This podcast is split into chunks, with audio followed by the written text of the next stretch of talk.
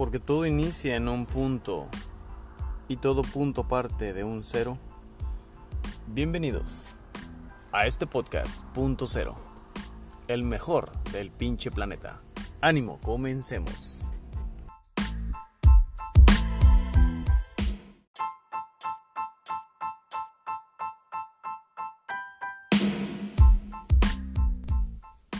¿Qué tal? Muy buenos días. Gracias por acompañarme una vez más aquí en Punto Cero. Tantas cosas que están sucediendo en todas partes del mundo. Situaciones muy graves y difíciles. Así como pues también aquí en el nuestro. No, nosotros no estamos exentos de muchas situaciones que se han presentado este, de manera cronológica. Y bueno, yo creo ahorita lo más sobresaliente, lo más eh, notorio de lo que se sigue hablando y lo que se sigue criticando, de lo que se sigue eh, alegando con el gobierno de nuestro país, pues es lo que sucedió en Culiacán hace unos días, en el cual pues se vio eh, un operativo frustrado, una decisión que de acuerdo a las declaraciones del gobierno pues fue la mejor decisión ya que el gobierno está en contra de la violencia y la masacre, está a favor de la vida y, y bueno, este, ya todos y muchos de ustedes conocen que pues ese operativo fue porque iban a atrapar a un capo muy importante, el cual es pues el hijo de, del Chapo Guzmán, eh, Evidio Guzmán. Pero hay muchas versiones que están saliendo, muchas versiones que se están escuchando. Todos somos críticos y somos responsables de, de lo que creemos, de lo que escuchamos y de lo que queremos eh, ver como una realidad. Entonces es muy importante que eh, a partir de este punto siempre, independientemente de lo que yo comente, de lo que veamos en las noticias, lo que veamos eh, en las redes sociales, eh, hay que ver de manera precisa de dónde viene la información, que sean fuentes confiables y que bueno al final del día pues nosotros tengamos nuestro propio criterio, nuestro punto de vista y, y estemos o no a favor de lo que haya tomado como decisión el gobierno, pues ya depende de nosotros. Eh, ¿Qué fue lo que pasó en Culiacán? Bueno, pues pasa que se crea este operativo, se ven en, las, en los videos pues un grupo de militares eh, de la Sedena eh, alrededor de, una, de un domicilio en el cual pues al parecer estaba Evidio Guzmán, el hijo de uno de los hijos de, de Chapo Guzmán, entran, lo apresan. Esto sucede a plena luz del día, alrededor de las 3 de la tarde. Eh, y bueno, se suscita eh, la aprehensión, se lo tratan de llevar, se crea una enfrentación, una balacera, una confrontación, perdón, una balacera. Desafortunadamente en esta balacera pues mucha gente está en sus días rutinarios, recogiendo a sus hijos de la escuela, gente que está saliendo del trabajo, gente que se dirige a su casa y en muchos videos que se fueron divulgando en las redes sociales, pues podemos ver cómo padres tienen a sus hijos tirados en el suelo para resguardarlos y protegerlos pues de esa balacera que, pone en riesgo la vida de todos. Lo más preocupante también pues es de que eh, en las conversaciones que se escucha que tuvieron estos sicarios de, del hijo del Chapo, pues estaban decididos a ir con todo eh, en el sentido de que iban a matar a quien se les atravesara, del, ya sea del ejército, inclusive eh, amenazaban entre ellos este, el que identificaran a los militares para localizar y ubicar a sus familiares y pues, pues básicamente matarlos. Entonces, eh, aparte de eso, pues llaman a un convoy que empiezan a bajar de la, de la sierra. Dicen que eran más de 700 sicarios, eran alrededor de 300 elementos los que estaban en ese momento en, la balacera. Eh, no sé si han sido 700, no sé si han sido 500, no sé si han sido 300, no sé cuántos hayan sido, pero se divulga que esa fue la cantidad de, sicarios. Que no dudo que ese cártel tenga mucha, mucho más. Eh, es un cártel de los más poderosos aquí en nuestro país, desafortunadamente. Y pues que domina toda esa parte norte ¿no? de nuestro país. Entonces, eh, pues independientemente de eso, de que hayan sido 700 o los que hayan sido, es preocupante ver cómo pudieron tomar control de la ciudad, ya que hicieron narcorretenes porque se iban a asegurar de que los militares fueran detenidos, ahora sí que acribillados si era necesario para eh, lograr la, la liberación de su líder. Este, y la ciudad pues quedó básicamente en estado de queda, toque de queda. Eh, y curiosamente, si ustedes vieron las noticias y se enteraron, el gobierno de, ese estado pues un día antes eh, avisó que iban a haber fuertes lluvias y que pues bueno representaban un riesgo para, para la población y que tomaran sus medidas precautorias. Y asimismo les, les este, invitó y exhortó a que no llevaran a los hijos a las escuelas y que bueno, este, iba a ser algo muy, muy, este, de mucho riesgo, ¿no? Para la población. Y curiosamente se da esa noticia y sucede, pues, lo que sucede con estos sicarios y con esta eventualidad triste y de preocupación, ya que la inseguridad en nuestro país, la realidad y honestamente lo que ha pasado es que se ha elevado muchísimo este, ha sido, yo creo, una estrategia de seguridad un tanto fallida. Eh, creo que el gobierno debe de buscar alguna otra alternativa. Dice que está a favor de la vida y en contra de la violencia. No quiere, no quiere hacer lo que hicieron los gobiernos anteriores. Eh, combatir la delincuencia organizada eh, con armas y masacrando y matando gente. Porque expone, pues obviamente, ¿no? a la población. Y hasta cierto punto tiene razón creo que ya está este, más que claro que esa estrategia tampoco funciona. Sin embargo, la estrategia que quiere utilizar el gobierno está un poco eh, pues ambigua y deplorable porque no está ofertando ni logrando crear una, una, ciudad o un país de seguridad, un país en el que puedas salir a hacer tus actividades sin temor de que vaya a haber una balacera o te vayan a secuestrar. Eh, el no responder a un atentado eh, violento por parte de ya sea la policía federal, la policía local, la policía militar este, o la Guardia Nacional, pues deja también como una perspectiva a la población y a la gente de que los delincuentes tienen más poder que el ejército o que las fuerzas armadas o que los servidores públicos que están para defender este, los diferentes estados, municipios y ciudades de nuestro país. Entonces, eh, yo creo que cada quien a partir de este punto, hablando en el sentido de cómo el gobierno está dando su, perspectiva de lo que quiere combatir en cuanto a la violencia, yo creo que debemos de, tomar nosotros mucha conciencia y ser responsables y decidir eh, qué, es, qué es lo que queremos que el gobierno haga, porque el gobierno dice que está haciendo eh, todo a través de la consulta con la ciudadanía. Entonces nosotros tenemos la responsabilidad de decirle realmente eh, qué es lo que queremos, cómo es que queremos que ataque esta violencia que se está viviendo en diferentes partes de nuestro país. Y que pues que ya basta, ¿no? Basta que hayan tantas muertes, tantos secuestrados, desaparecidos y tanta impunidad, tanta este, corrupción que todavía está costando trabajo erradicarla. Ha ido trabajando pues paulatinamente el gobierno, pero yo creo que debemos de decirle. Ahora, otra cosa es quién hace estas consultas y, cuánta gente tiene la oportunidad de llevarla a cabo, de responderla o de, dar sus sugerencias o su opinión. Entonces, eh, yo creo que tenemos que dar nuestro, nuestro, nuestra parte este, y cumplir con esa labor. Y, también decirle al gobierno external, ¿saben qué? Sí, estamos de acuerdo que usted no sea una persona violenta, una persona que esté a favor de la vida, que, es una persona que está en contra de la, de la agresión física, este, porque la violencia no se combate con la violencia, sin embargo, tiene que tener nuestras Fuerzas Armadas y nuestro nuestros servidores públicos, en este caso los policías municipales, la policía federal, debe de tener el poder de poder repeler y responder a este tipo de agresiones porque es su vida la que está en riesgo y aparte de los ciudadanos que estén pues ahí alrededor o en donde se estén suscitando estos eh, desafortunados eventos. Entonces, eh, es muy espiritual la mentalidad que tiene el presidente, es muy buena, creo que mucha gente sí va a coincidir con él.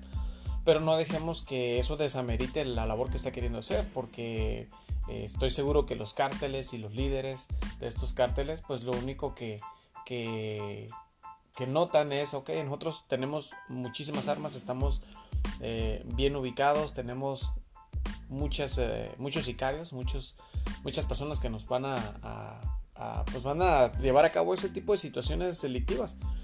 Entonces eh, se sienten con más poder y se sienten que pueden controlar el país y que pueden controlar cualquier servidor público. Entonces yo creo que sí tiene que tener cuidado el gobierno en cómo está tratando de manejar esa estrategia de seguridad. Debe de modificarla un poco eh, para realmente lograr esa labor que quiere del bienestar para todos y que pues toda esa gente mala que está llevando a cabo este tipo de, actos pues sean castigados. Eh, hay mucho que se puede eh, desarrollar a partir de esta situación y otras situaciones que se han presentado.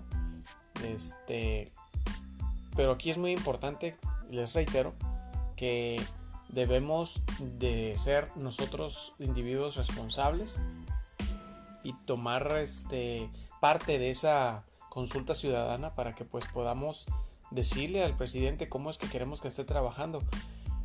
Y, y, esperemos que en un futuro, pues bueno, esas consultas logren un efecto positivo en el presidente también para que pues su visión de cómo quiere trabajar ese tipo de situaciones sea un poco más este firme y que se logren resultados, porque no ha habido resultados y la verdad eso pues da mucho que desear y la gente se siente frustrada porque pues no podemos hacer nada, no podemos salir a las calles tranquilos porque pues tenemos temor de, todo eso. Y fíjense, algo curioso que también se, se reveló este, debido a lo que sucedió con, el caso de Ovidio Guzmán, que, pues fue liberado. Yo creo que pasaron como unos 15 minutos ah, en, el, en, el, inter de que lo agarran y luego, luego lo liberan. Este, ya que el gabinete de seguridad pues le informa al gobierno de México al presidente lo que está sucediendo y dicen, ¿saben qué? ¿Sabe qué, señor presidente? Se está poniendo muy feo el asunto. Eh, no queremos que haya muchos muertos y la decisión que vamos a tomar es liberar a esta persona para que se detengan las, los actos violentos. Y pues lógicamente el presidente avala y apoya esa decisión y es lo que dice en una de sus mañaneras, ¿no? Que él este, consideró que debido a su convicción de no a la violencia, pues avaló y apoyó esa decisión del gabinete eh, por lo cual pues se decidió liberar. Ahora hay otra cosa muy, muy curiosa. Si ustedes han estado muy al pendiente de todo lo que sucede en nuestro país en cuanto a la política y como otros países, y en este caso hablando de Estados Unidos, tiene que ver, pues también se habla y se divulga que la DEA tuvo, tuvo que ver en eso.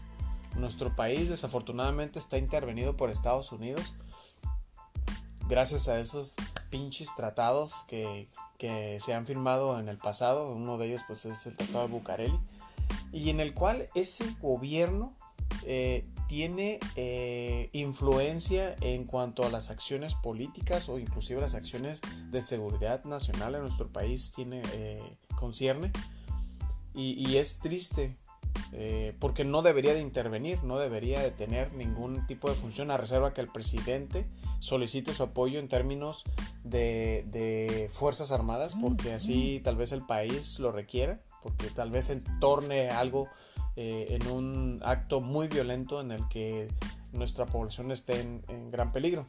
Pero, pero este, pues también se ha divulgado eso de que pues la DEA le dio el pitazo eh, a estos eh, delincuentes y que, bueno, fue parte ¿no? de, de, una estrategia en la que quieren desprestigiar el gobierno mexicano, hacerlo ver mal.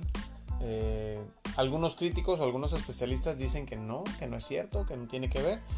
Pero desafortunadamente en todo ese ámbito, eh, como todos conocemos y sabemos, se manejan muchas redes, perdón, muchas redes de información y a final del día pues realmente no sabes qué es cierto y qué es verdad, qué, información es confiable y quién está mintiendo y quién está simulando, quién está inventando.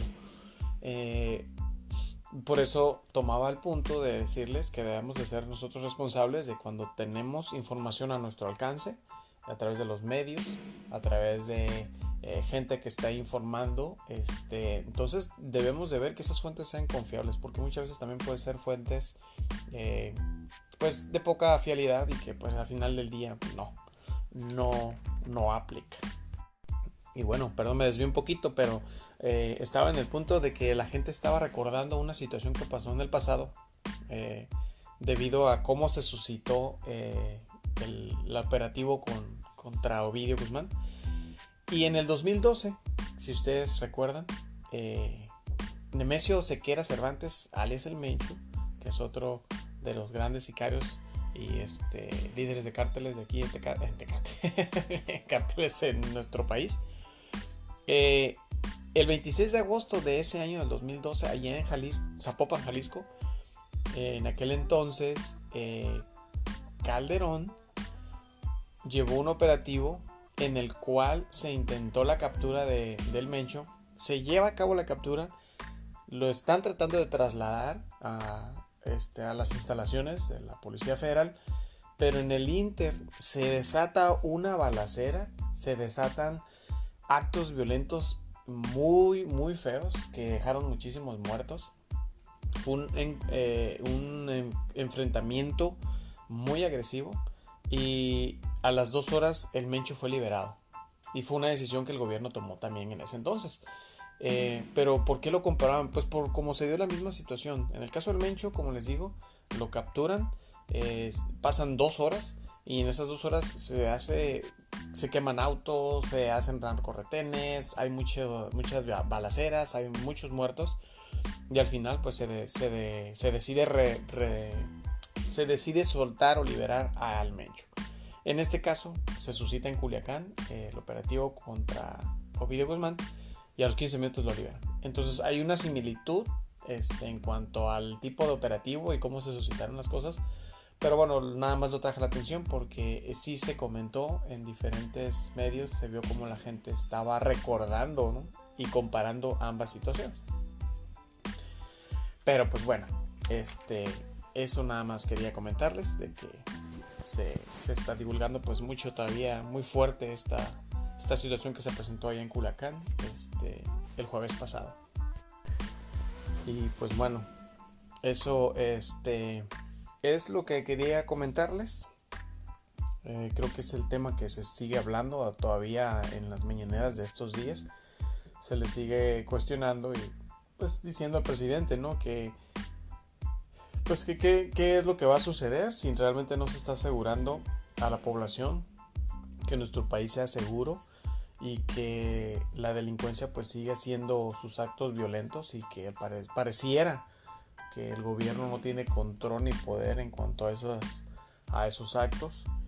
Pero bueno, pues vamos a esperar, esperemos que cambien su, estrategia eh, de seguridad, que haya alguna mejora para, pues para que nos podamos sentir más seguros, más tranquilos y podamos salir a la calle sin tener que preocuparnos por nada. Eh, tiene que su gabinete tiene que trabajar más arduamente y pues bueno buscar las mejores opciones eh, en cuanto a eso para que pues bueno las situaciones eh, estas situaciones violentas se dejen de dar en nuestro país y que haya una mejor armonía en la, en la población para que no exista pues esa inseguridad y ese miedo perdón ese miedo por parte de nosotros porque pues ya no sabemos si, si vamos a poder salir a la calle y, que no vaya a haber algún acto violento eh, pues en esos momentos, ¿no?